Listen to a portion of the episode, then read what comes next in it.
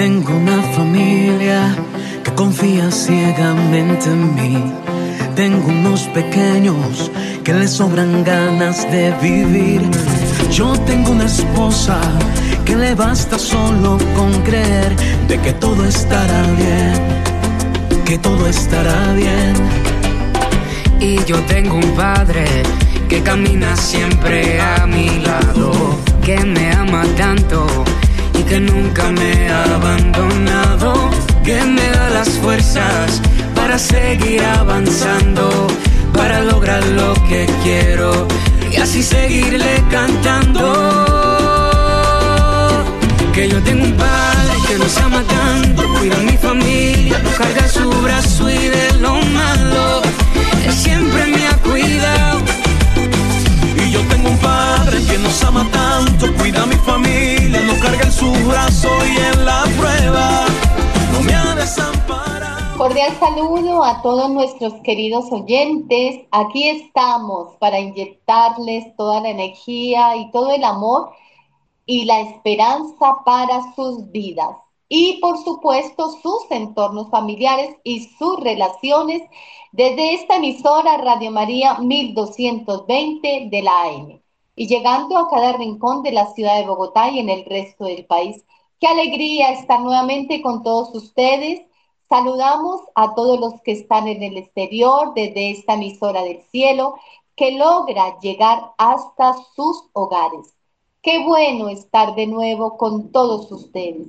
Qué alegría estar transmitiendo nuestros programas, pero sobre todo siendo testigos del amor y la misericordia de Dios. Yo soy la hermana Gloria Camargo, orientadora de tu familia, y con nosotros nuestros psicólogos y orientadores voluntarios de la Fundación Edufan, desde la ciudad de Bogotá.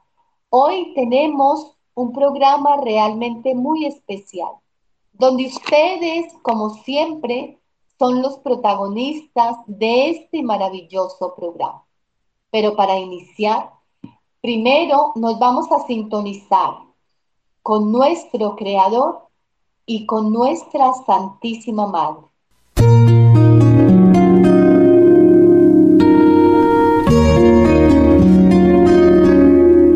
Momento de oración en su programa Juntos en Familia.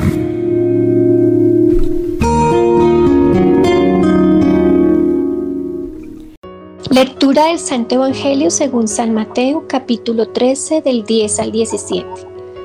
Los discípulos se acercaron a Jesús y le dijeron, ¿Por qué le, habéis, ¿Por qué le hablas a la multitud por medio de parábolas?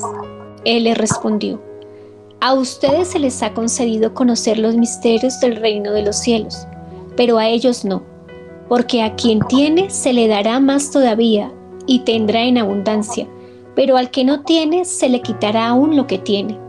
Por eso les hablo por medio de parábolas, porque miran y no ven, oyen y no escuchan ni entienden.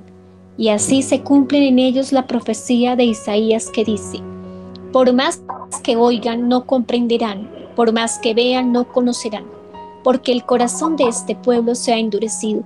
Tienen tapados sus oídos y han cerrado sus ojos, para que sus ojos no vean, y sus oídos no oigan, y su corazón no comprenda, y no se conviertan, y no los sanen. Felices los ojos de ustedes porque ven, felices sus oídos porque oyen. Les aseguro que muchos profetas y justos desearon ver lo que ustedes ven y no lo vieron oír lo que ustedes oyen y no lo oyeron. Palabra del Señor. Gloria a ti, Señor Jesús. Gracias, Señor bendito, por tu palabra, porque por medio de ella nos enseña, Señor, el verdadero, el verdadero valor del Evangelio. Tus palabras son vida, Señor, son verdad. Permítenos tener un corazón dócil y manso como el de Mamá María, para poder entender tu palabra, para no desviarnos, para deshacer ese corazón de piedra que en ocasiones tenemos. Abren nuestra sabiduría a través del Espíritu Santo y poder entender todo lo que nos quieres decir, Señor, porque eres el Maestro, el que educa, el que por medio de tus parábolas nos enseñas el verdadero sentido de, del servicio, de por qué estamos aquí. Abre nuestros ojos y nuestros oídos, Señor. Haznos dócil a tu palabra para poder transmitir a nuestros hijos, a nuestro prójimo, en nuestro trabajo, en nuestro diario vivir, lo que tú, Señor, nos presentas a diario. Haznos mansos y humildes de corazón. Haznos abiertos a tu palabra, Señor. Y aléjanos de todo aquello que ensordece nuestro corazón, que ensordece nuestra vida diaria. Permítenos ser abiertos al Evangelio, a tu palabra que es vida y que es luz. Amén.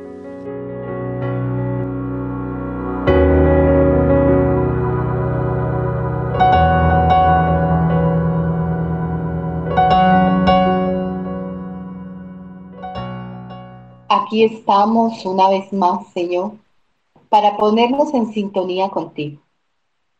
Jesús explica a sus discípulos y por qué les habla en parábolas.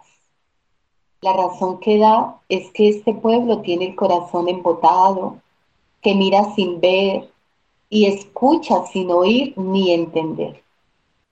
No solo se ha perdido la dimensión del encuentro, también se ha transformado nuestra forma de mirar y contemplar la realidad humana. Ya no se transmite la dignidad, sino que se deshumaniza a la persona.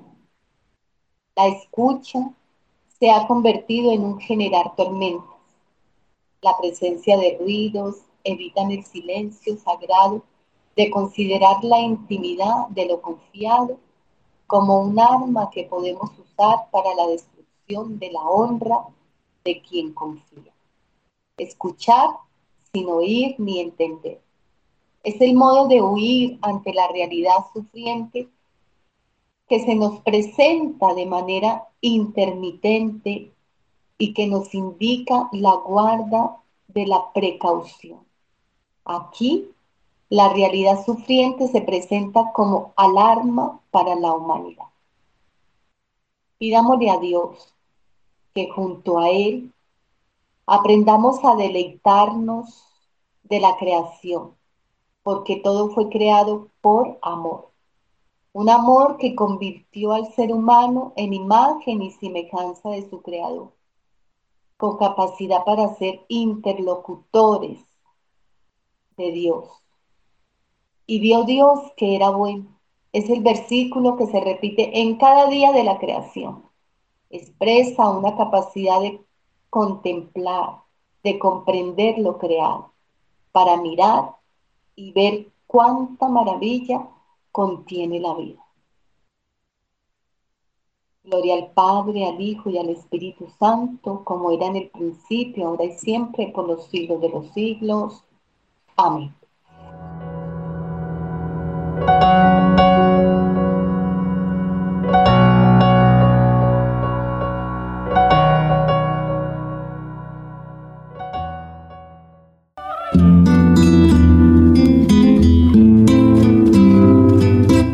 Juntos en familia, este es nuestro tema del día.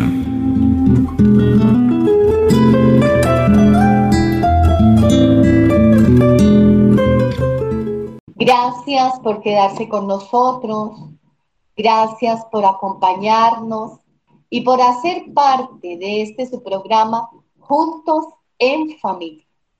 Mirar la vida de una manera diferente, lo decía Paulín en el programa pasado, y es a través de la oración, a través de la reflexión, a través de la espiritualidad. Y estos momentos de espiritualidad son los que necesitamos para poder reorientar nuestra vida, pero también reorientar la vida de nuestros jóvenes, de nuestros niños y por supuesto de nuestras familias hablábamos acerca del tema de las adicciones, del cómo podemos, y nos quedamos muy cortos en todo lo que hablamos dentro del programa, porque hablábamos de las adicciones que podemos tener los adultos, em, porque todos, todos de una o de otra manera, que ya Paulín me corregirá, eh, de alguna manera podemos tener adicciones, o sea, no solamente las adicciones que ya conocemos, sino es otro tipo de adicción. Entonces, es por eso que hoy nuevamente nos conectamos con ustedes y está con nosotros Paulín, eh, quien nos ayudará a continuar con este tema, eh, que es un tema álgido, es un tema que nos compete a todos, es un tema que realmente tenemos que abordar de una o de otra manera, porque son nuestros jóvenes, eh, de, de una forma también los adultos, quienes estamos en esto de las adicciones, no solamente lo decíamos, adicciones comunes como son el alcohol y la droga, sino otro tipo de adicciones. Eh, Paulín, qué alegría tenerte nuevamente con nosotros. Cordial saludo y bueno, estamos aquí nuevamente. A todos nuestros radioescuchas, es una alegría estar nuevamente aquí. Muchas gracias, gracias por la invitación, gracias por este espacio. Gracias, queridas familias, por estar en sintonía. Bueno, y quería eh, que nos abordaras un poco, Pablín, eh, lo tocábamos eh, en el programa pasado y es acerca de cómo identificar esas adicciones, pero también yo me quedé un poco corta porque tenía muchas preguntas y una de ellas es el tema de las adicciones en cuanto a la tecnología. ¿Cuáles serían esos factores que influyen y favorecen la adicción a las nuevas tecnologías, porque sabemos que ahorita, digamos, una de las adicciones eh, más álgidas es el, tema de, la tecnología, y tú no lo decías eh, en el programa pasado, y es como, por ejemplo, la, adicción al tema del celular, al tema de la televisión, al tema de la... Mm, de, todos, de todos estos medios tecnológicos que realmente no sabemos eh, y no estamos sabiendo manejar y no les estamos ayudando a nuestros jóvenes a manejar este tipo de, adicción. Entonces sería, la pregunta así concreta es, ¿cuáles son los factores que influyen y favorecen la adicción a las nuevas tecnologías, Paulina? Bueno, muchas gracias, hermana. Esos factores pueden estar mediados con la forma en la que la, se dan esos contactos con el celular, con los videojuegos, con el, computador, con hasta dentro de esta misma, dentro de este mismo grupo de adicciones, encontramos las adicciones a los videojuegos, a las apuestas, al celular, a las diferentes formas de tecnología, ¿sí? Y no se da porque el celular sea malo, sino porque la forma en la que la persona genera esas conductas con los celulares o con los videojuegos es lo que va generando y va causando eh, estas adicciones, ¿sí? podemos ver como algunos indicadores que nos van diciendo, oye, esta forma en la que tú te estás vinculando con el celular no es sana, esa forma en la que tú te estás vinculando con los juegos de azar, con los videojuegos, no es sana. Una podría ser eh, no medir el tiempo que estamos con el celular, ¿sí? Entonces pasan las horas y pasan las horas y yo no me doy cuenta y entonces han pasado tres horas y no he hecho las responsabilidades que tengo que hacer por estar con el celular, ¿no? Esta palabrita que últimamente se ha vuelto tan de moda, la procrastinación. Y procrastinamos mucho.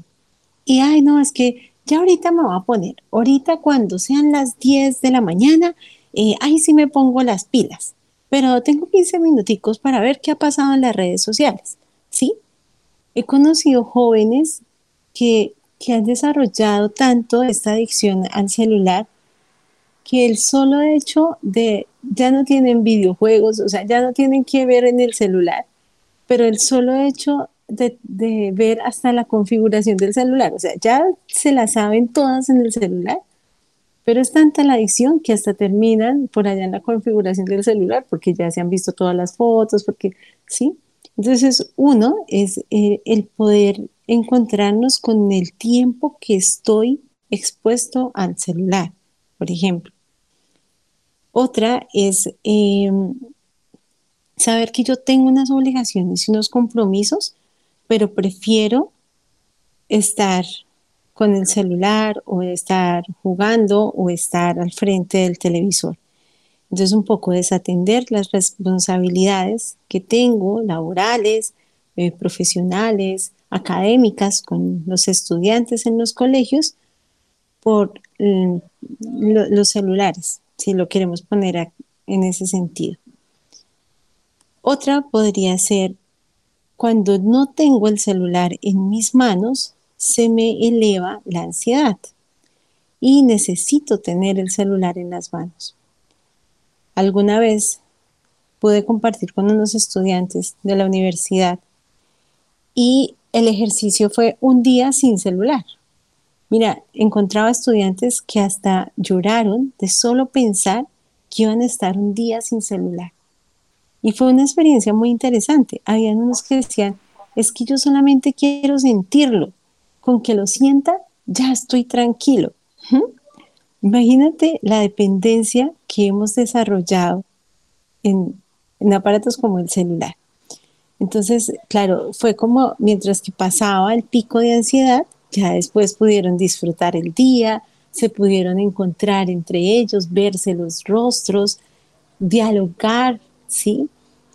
Y, por un momento se olvidaron del celular, ¿sí? Se olvidaron de tomar fotos, se olvidaron de responder los WhatsApp. Y fue un día maravilloso. Y la conclusión fue, vale la pena y necesitamos tener días de desconexión, ¿sí? Vale la pena por nuestra salud mental tomar también un día de, distancia. Ese es un signo también que nos va mostrando la dependencia que tenemos de cara a lo que puntualmente hoy estamos hablando de, de, las tecnologías, ¿no? ¿Soy capaz de vivir un día sin esas tecnologías? Si soy capaz de sobrevivir un día, ya la tengo ganada. Pero si no soy, si no puedo, sí, si no puedo, si a la media hora, ay, comienza la palpitación, comienzo a sudar frío, comienzo a imaginarme quién me escribió, la notificación que tengo. Ojo, necesitamos comenzar a ver qué está pasando con esa vinculación. Otro podría ser llevar mucho tiempo mucho tiempo, por ejemplo, en el celular y la abstinencia ser muy corta. Entonces cada vez mm, va siendo menos el tiempo que estoy con el celular y cuando no estoy con el celular mm, se me presenta este síndrome de abstinencia que no solamente ocurre en las adicciones a las drogas, al alcohol, al tabaco, sino también está presente el síndrome de abstinencia en las adicciones a las tecnologías. ¿Qué es el síndrome de abstinencia? Es este pico de ansiedad que se da ante la ausencia de, la, del elemento que produce la adicción. ¿sí?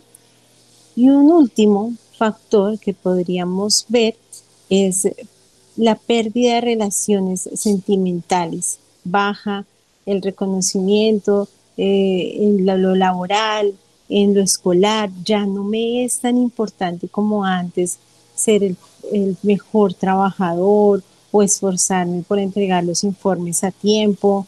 Eh, abandono con mucha facilidad las actividades, entonces ya ese entusiasmo que teníamos para un paseo, para un cumpleaños, ya pasa a segundo plano, ¿sí? Porque la, la mente se ha sintonizado en otras prioridades y esas prioridades, si lo podemos ver para el caso específico del celular, sería estar el tiempo que, más pueda la persona en el celular y creer que es normal.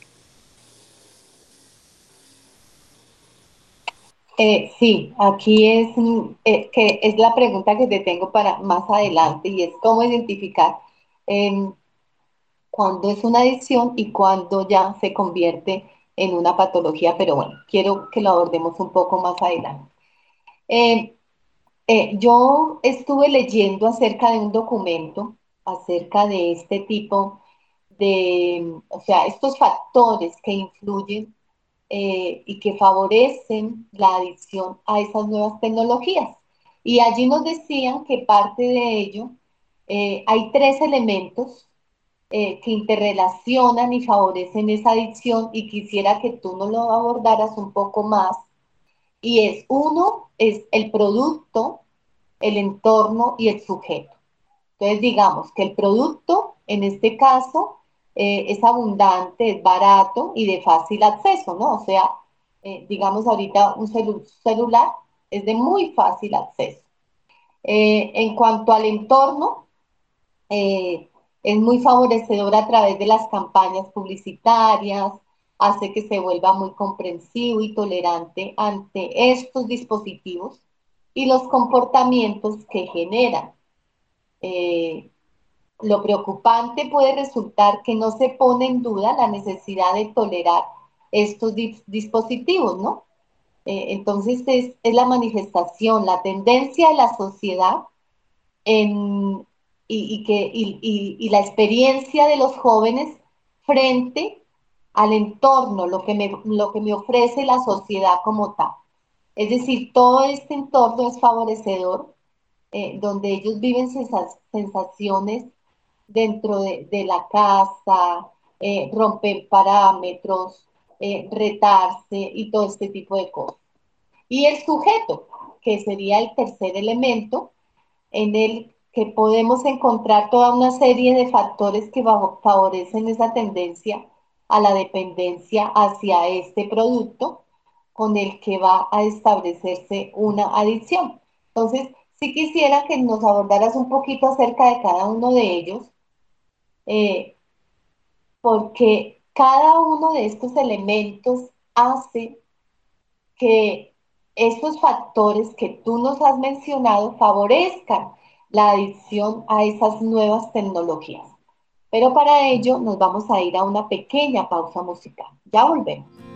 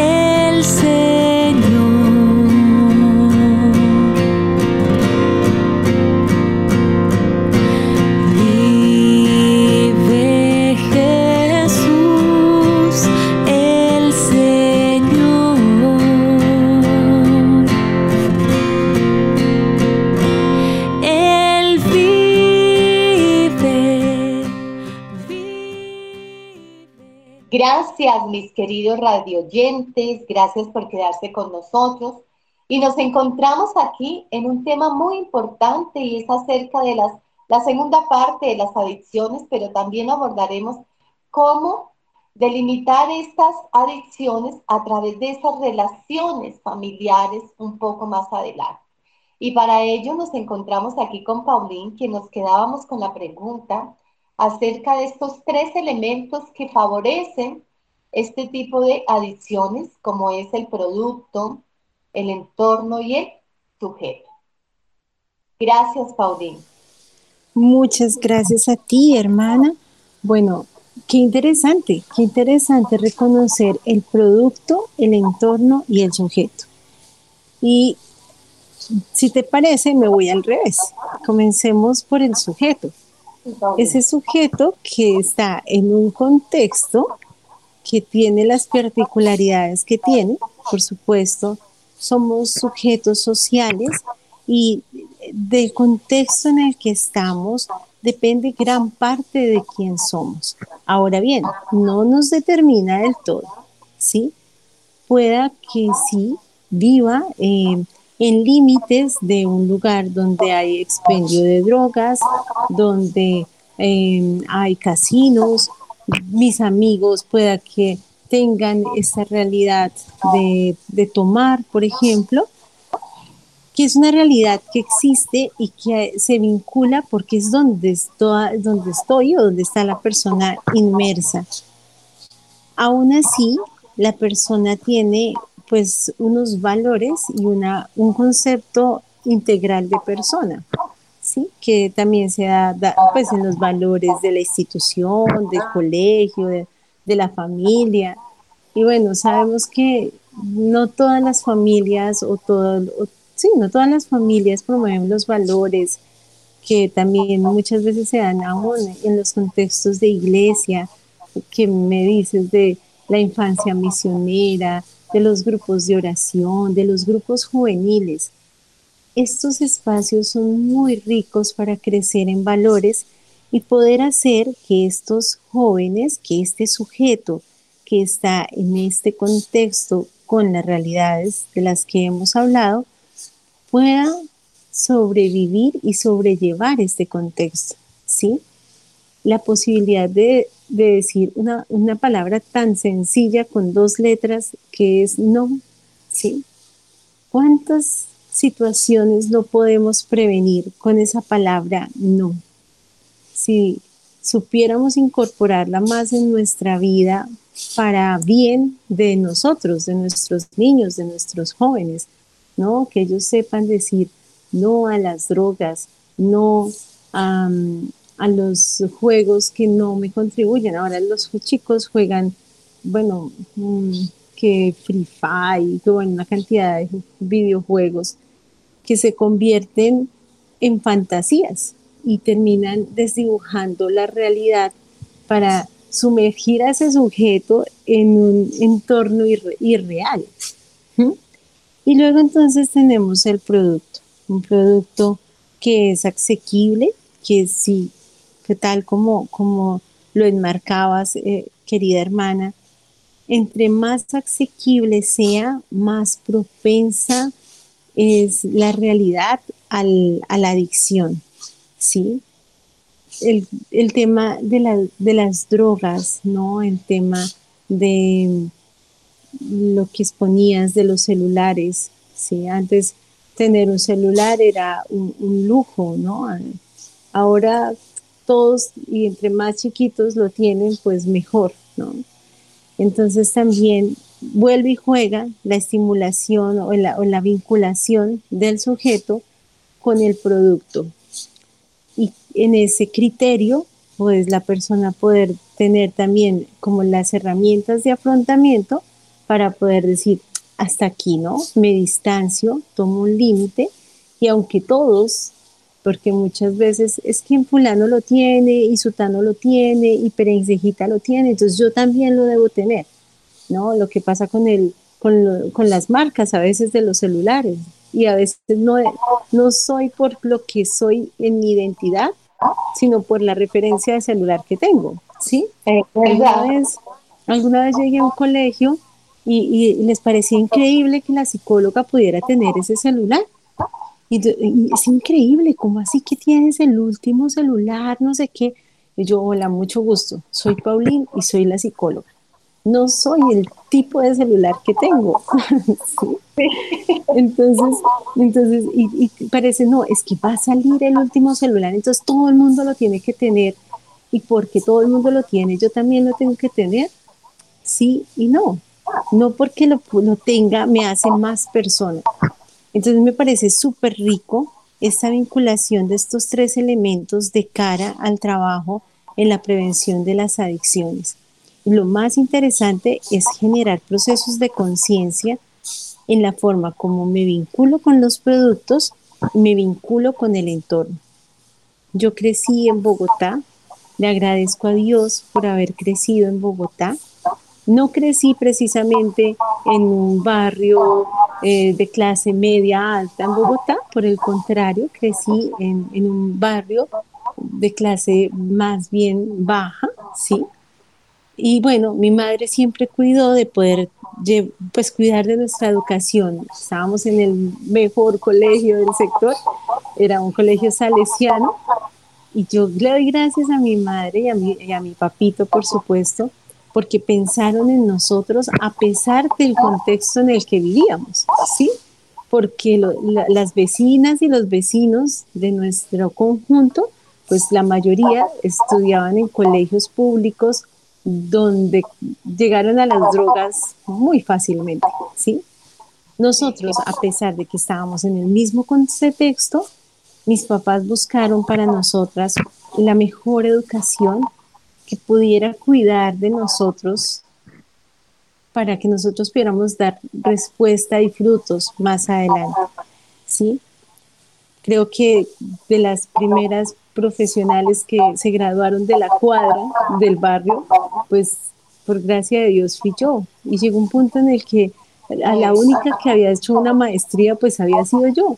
Y yo decía, gracias Señor. Y, no, y, yo amo mi, el lugar de origen, ¿no? Le doy gracias a Dios por la localidad en la que yo viví, por el barrio en el que viví y también porque, porque existieron unos papás que me enseñaron a tener límites, ¿sí? Por supuesto, hay momentos en los que yo tenía amigos que consumían, pero no porque yo tenía esos amigos, yo también consumía, ¿sí?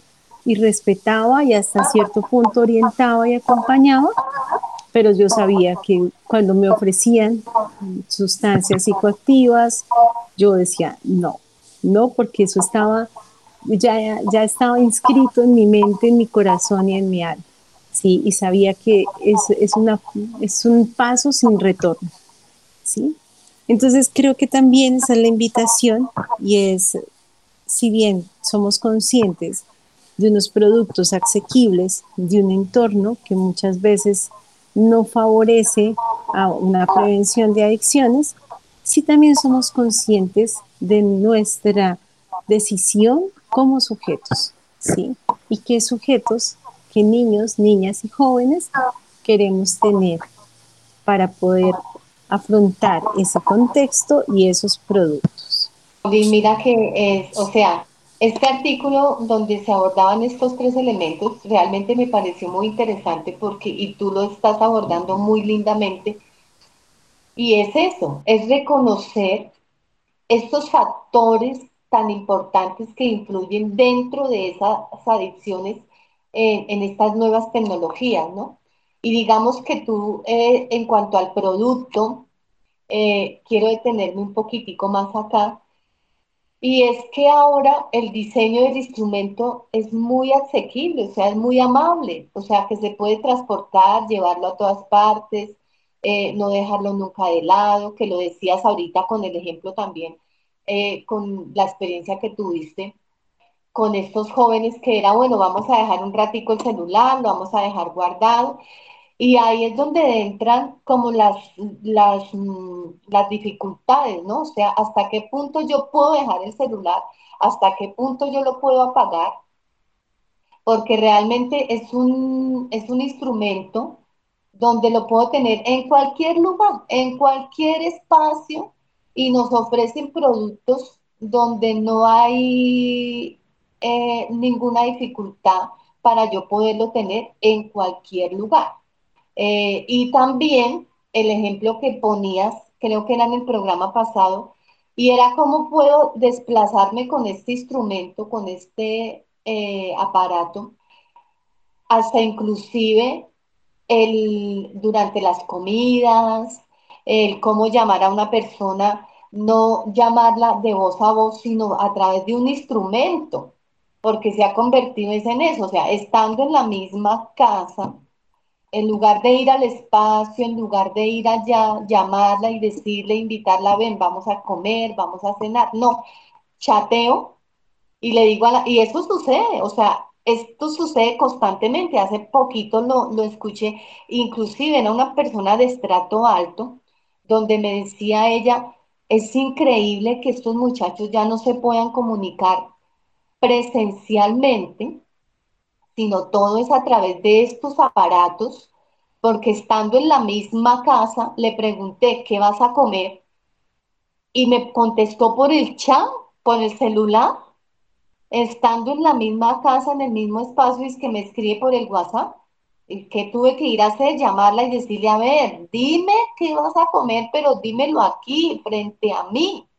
Entonces, es esto, este, esto del instrumento se ha convertido en algo donde ha separado las familias, en las que el adolescente está más pendiente de las conversaciones con su grupo de amigos o resultados de su equipo de fútbol o de su equipo de, de, de WhatsApp, bueno, no sé, que de los temas hablados por sus mayores, por las personas que están al lado. O sea, esto se ha convertido realmente en un tema donde ha alejado y por eso quiero que abordemos ahorita ya en esta segunda parte de nuestro programa acerca de esas relaciones familiares.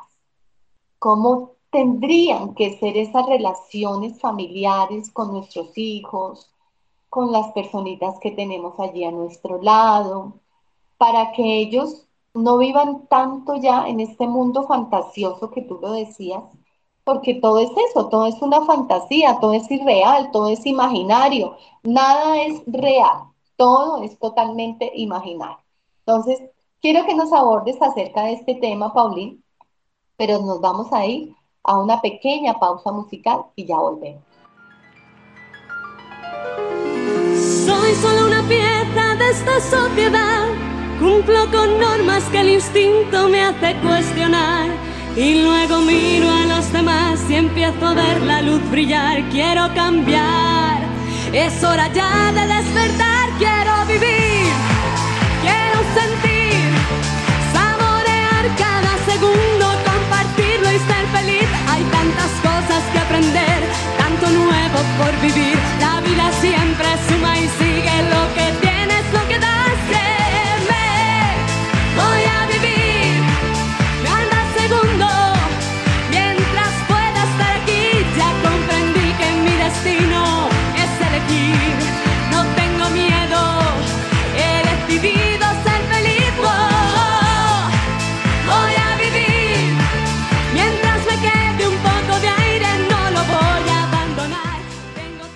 El verdadero vínculo es siempre con el Señor.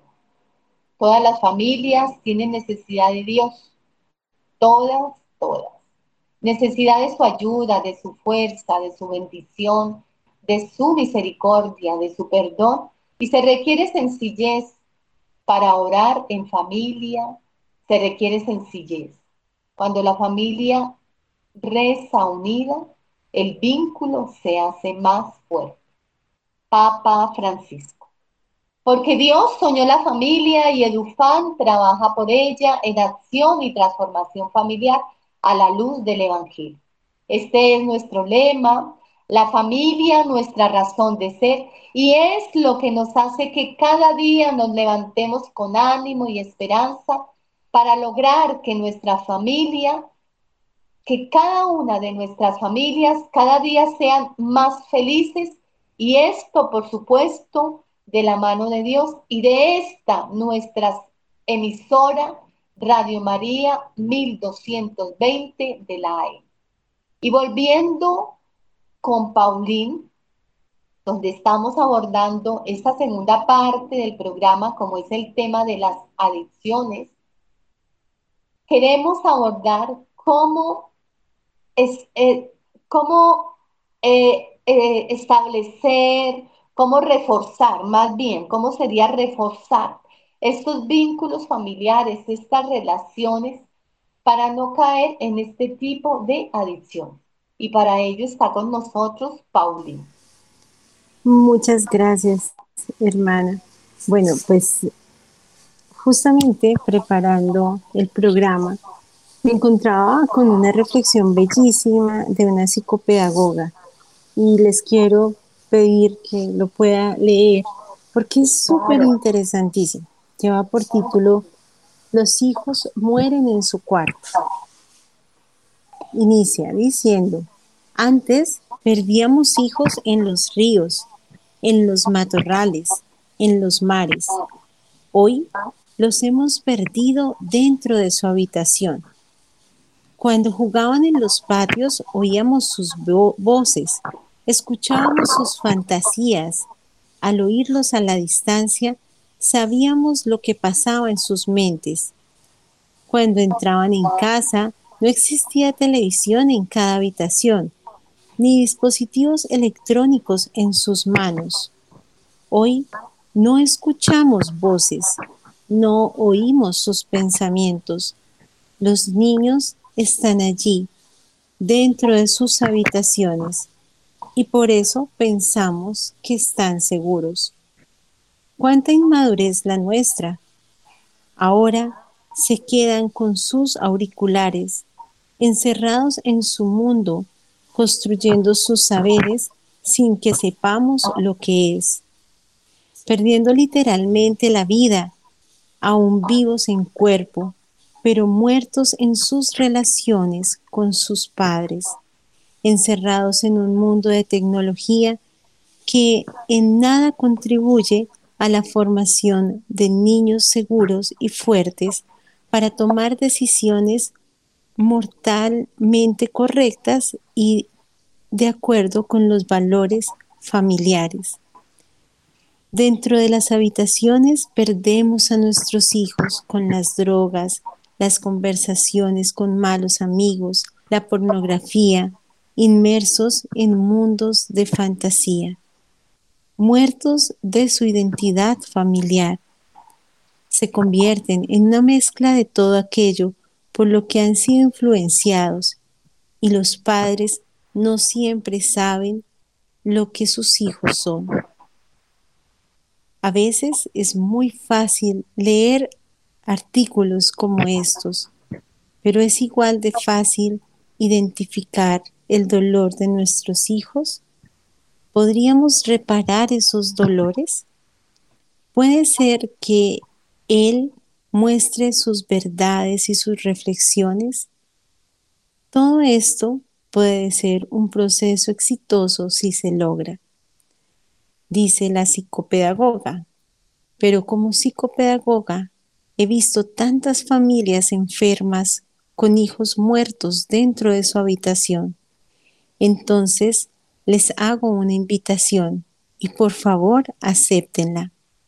Les invito a sacar sus hijos de la habitación, de la tablet, del celular, del ordenador, de los auriculares.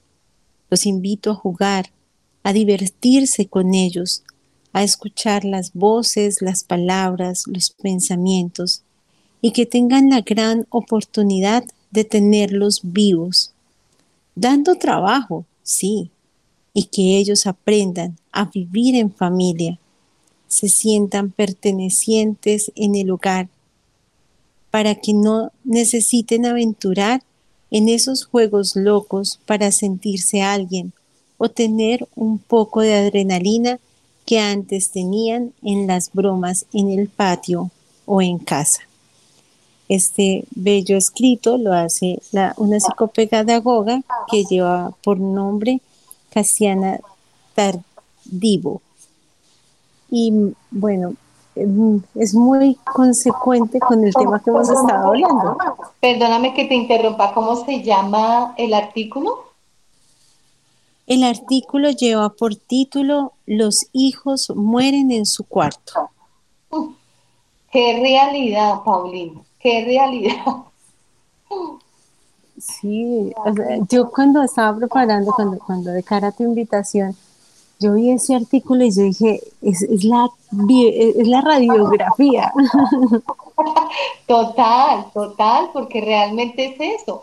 Y yo, de, yo tengo una frase, y es esta, y es que tenemos niños huérfanos de padres vivos en este momento. Ya no son huérfanos de padres, eh, o sea, eh, ausentes, eh, es decir, de padres que están totalmente, se han ido, ya no están en esta tierra como tal, sino son huérfanos de papás vivos, porque están ausentes, no están ahí, están totalmente ausentes. Entonces, nos vamos a quedar muy corto con esta segunda parte, Paulín, pero no, lo vamos a dejar ahí para que lo abordemos.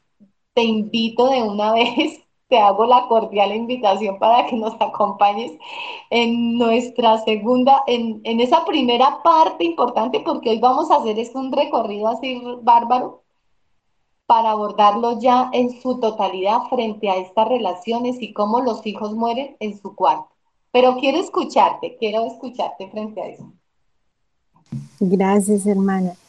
Sí, mire, de cara a esta realidad y a este artículo, no podemos ser ciegos a lo que está pasando en la habitación de nuestros hijos, ni ahogarlos, porque resulta que también hay padres que no, por sobreproteger a los hijos, los terminan ahogando y asfixiando en el mejor sentido de la palabra, ¿sí? Entonces son absorbentes, eh, quieren medirlo todo, quieren hasta medirle el suspiro al hijo, ¿sí? Hay que dejar que los hijos sean libres, hay que dejar que, que ellos mismos vayan generando esos procesos de discernir la vida, ¿sí?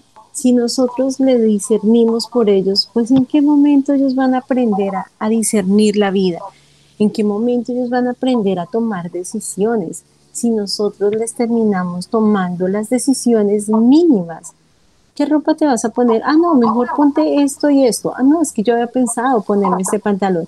No, pero es que yo como mamá, yo como papá, pienso que lo mejor es que te pongas esto.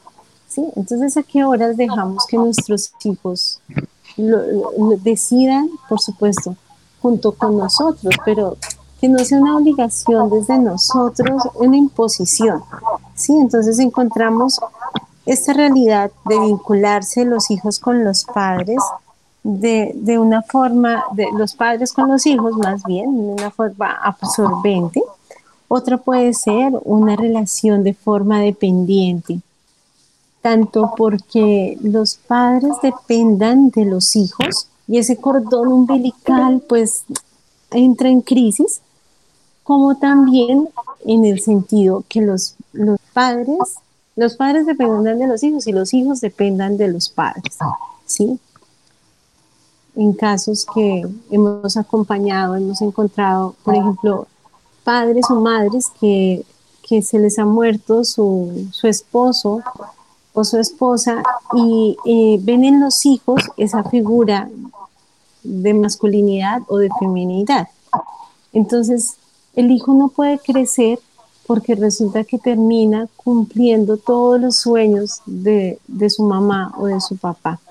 ¿sí? Entonces es una dependencia que no es sana, es una dependencia que no le permite al hijo volar y soñar, sino que termina soñando los sueños de su papá o de su mamá. Y por otra parte, como tú lo decías, tenemos una forma de relacionarse con padres ausentes con padres que están pensando es en el gimnasio, en las relaciones em, fraternas con otras personas, más que en sus hijos, ¿sí? Más que sentarse a ver la realidad. Yo pienso que en ese sentido, sabemos que ojalá todos los hijos fueran deseados y pensados. Hay muchos papás que les llega de sorpresa la paternidad y la maternidad. Si es el caso, pues siempre va a haber un nuevo comienzo y si pueden pensar esa maternidad y esa paternidad para que sus hijos desde, desde el momento del vientre sean los niños más deseados del mundo, no se imaginan el favor que le están haciendo a sus hijos, ¿sí? Porque no es un tema de, de, ah, no, me tocó asumir ser papá o me tocó asumir ser mamá, sino cómo yo doy todo, todo mi amor por ese niño o esa niña que va creciendo. Alguna vez veía una frase que decía, eh, estaba la imagen de un niño y decía, cuidado, contiene sueños, ¿sí? No se imaginan, y bueno, por supuesto, yo en el programa se han tratado en otros temas, la incidencia de la infancia de un niño cuando crece, ¿sí? Muchas de las realidades de un adulto no se dan desde el, ser adulto, sino que vienen de ser niños, ¿sí? Si dimensionáramos el cuidado que necesitamos tener con nuestros niños, no tendríamos hoy por hoy o tendríamos menos realidades de patologías y temas de salud mental si en realidad fuéramos conscientes del gran tesoro que tenemos en las manos cuando tenemos nuestros niños y niñas. Desde el momento del vientre, ¿sí? Cuando todo, el proceso de la gestación, pero también los primeros años de vida, desde, la psicología decíamos que los siete primeros años de vida marcan la personalidad del niño, de la niña. Si supiéramos la responsabilidad que implica acompañar esos siete años primeros de vida, tendríamos más conciencia de qué niños, de qué adultos queremos para mañana.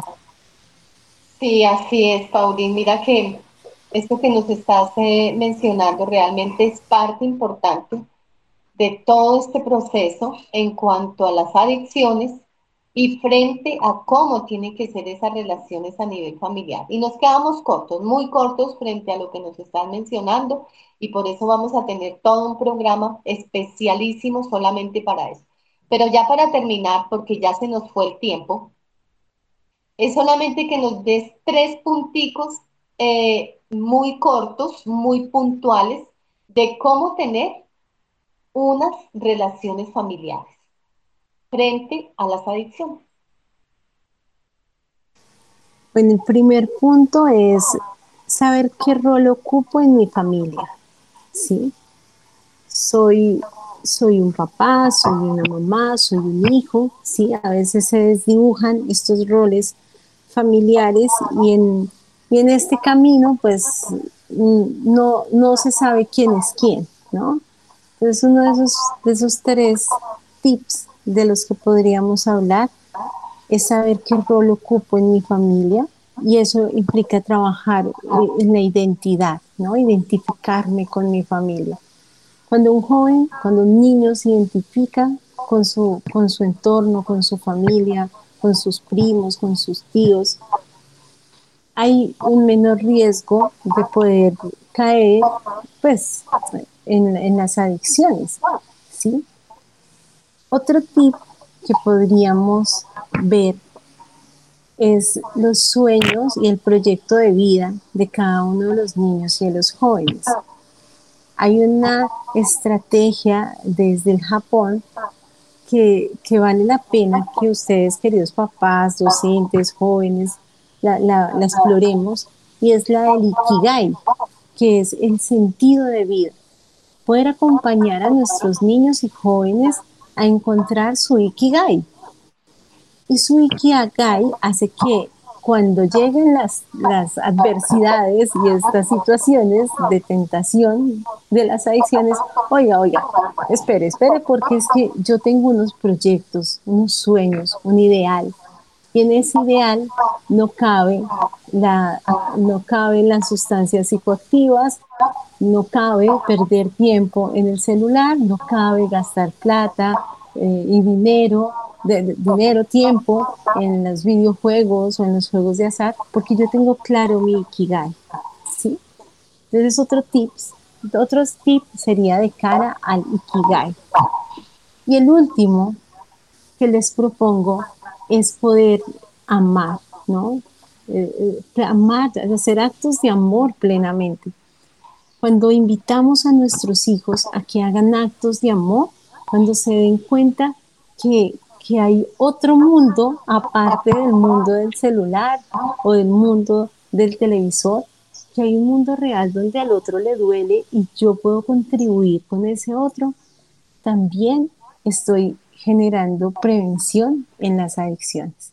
¿sí? Entonces, no sé, hacer, por lo menos ir a la fundación, no sé, ir a la fundación, acompañar, aún en fundaciones con, de animalitos, o bueno, tantas, tantas estrategias de donde la persona puede llevar a su hijo o a su hija a sentirse útil y al servicio de los demás. Ese es otro factor que ayuda muchísimo en la prevención de las adicciones. Bueno, pues gracias, Paulín, por todo esto tan hermoso que nos has abordado y hemos llegado al final de nuestro programa.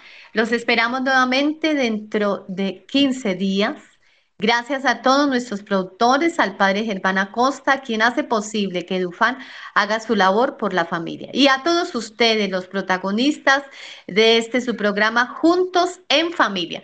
Y para el próximo programa vamos a abordar estos tres temas que tú nos acabas de mencionar. Un abrazo gigante. Gracias, Paulín. Ti, querida hermana, muchas gracias, gracias a todos ustedes y hasta una próxima oportunidad. Muchas gracias. Un abrazo gigante, Señor, el pasado a tu misericordia, el futuro a tu providencia, el presente a tu amor. Señor, tú sabes que lo único que tengo es el día de hoy para amarte a ti y a quienes me has dado. Amén. Y los dejamos con la linda programación de Radio María. Hasta pronto. Chao, chao. No nos olviden.